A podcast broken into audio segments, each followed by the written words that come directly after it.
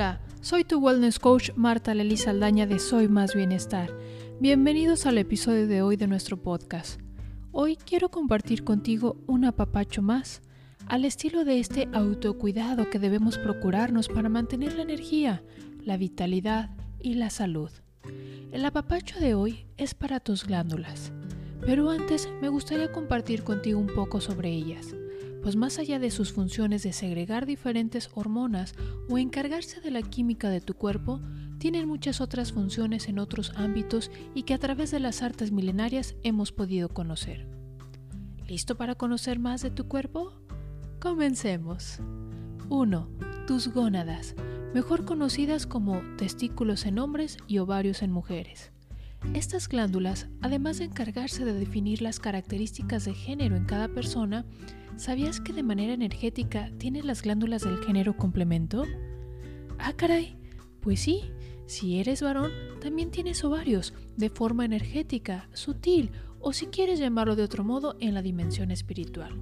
Así que esa energía complemento está latente en tu cuerpo y al momento de tu concepción el cromosoma predominante terminó por definir las características propias de ese género. Las gónadas te aportan también tu presencia en este plano material. Se relacionan con tu capacidad de manifestar, tu manejo del tiempo, tu sustento o economía personal, entre otras cosas. 2. Tus glándulas suprarrenales. Son esos como gorritos que están encima de tus riñones. Estas glándulas segregan las hormonas que te permiten tener la respuesta conocida como huida o combate cortisol, adrenalina, pero también son las que dan fuerza energética a tus riñones, alimentan tu sentido de supervivencia y eso incluye la reproducción como especie. 3. El vaso, generalmente considerado como órgano. Sin embargo, desde la óptica de las artes milenarias se le da un trato más como glándula y tiene que ver con todo tu proceso digestivo. Algunos lo consideran como el director de orquesta de la digestión. El vaso energéticamente te permite mantener la ecuanimidad, la objetividad, pero también se asocia con la energía impetuosa, las agallas y ese moverte a la acción. Cuarto, el timo. Esa es una glándula pequeña en tamaño, pero de gran importancia en tu salud. Algunos dicen que a partir de cierta edad deja de ser de utilidad para tu cuerpo, sin embargo, esta glándula que se encuentra cerca del corazón, en el centro de tu pecho, tiene mucho que ver con tu sistema inmunológico, es decir, tu sistema de defensa. Interviene en la producción de linfocitos, que son esos guerreros que están atentos a que ningún agente nocivo haga estragos en tu salud.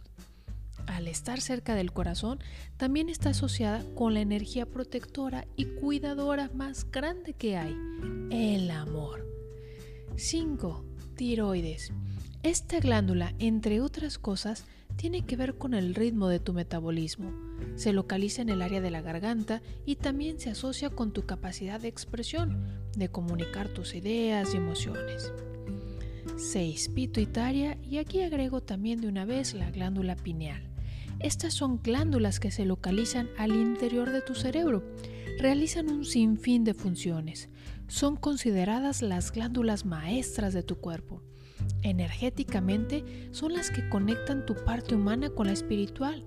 Mientras comandan todo lo propio para que tu cuerpo físico funcione, son las que te dan el poder de visión, el desarrollar de tu intuición, el sentido de unidad con el todo y muchas funciones más. Esta fue solo una breve introducción para que conozcas un poco más de tu cuerpo. Te invito ahora a un pequeño ejercicio para apapachar algunas de tus glándulas. ¿Listos? Muy bien, pues vamos a comenzar por frotar un poco tus manos para activar el flujo de tu energía en ellas. Palma con palma empieza a generar ese movimiento de frote. Eso es. Ahora cierra tus puños suavemente y comienza a dar ligeros golpecitos rítmicos en la base de tu cabeza. Un puño y otro Siente cómo ese golpeteo produce ondas de energía que penetran a todas las estructuras de tu cerebro. Bulbo raquídeo, cerebelo, tu hemisferio izquierdo y derecho, tus glándulas pituitaria y pineal. Bien, igualmente con tus dos puños, ahora en tu espalda baja, para estimular y activar tus suprarrenales y también la energía de tus riñones. Eso es, al ritmo un puño y otro. Y finalmente con un solo puño en el centro de tu pecho, justo en el esternón, da un golpe largo y dos cortos. Largo, dos cortos. Largo, dos cortos.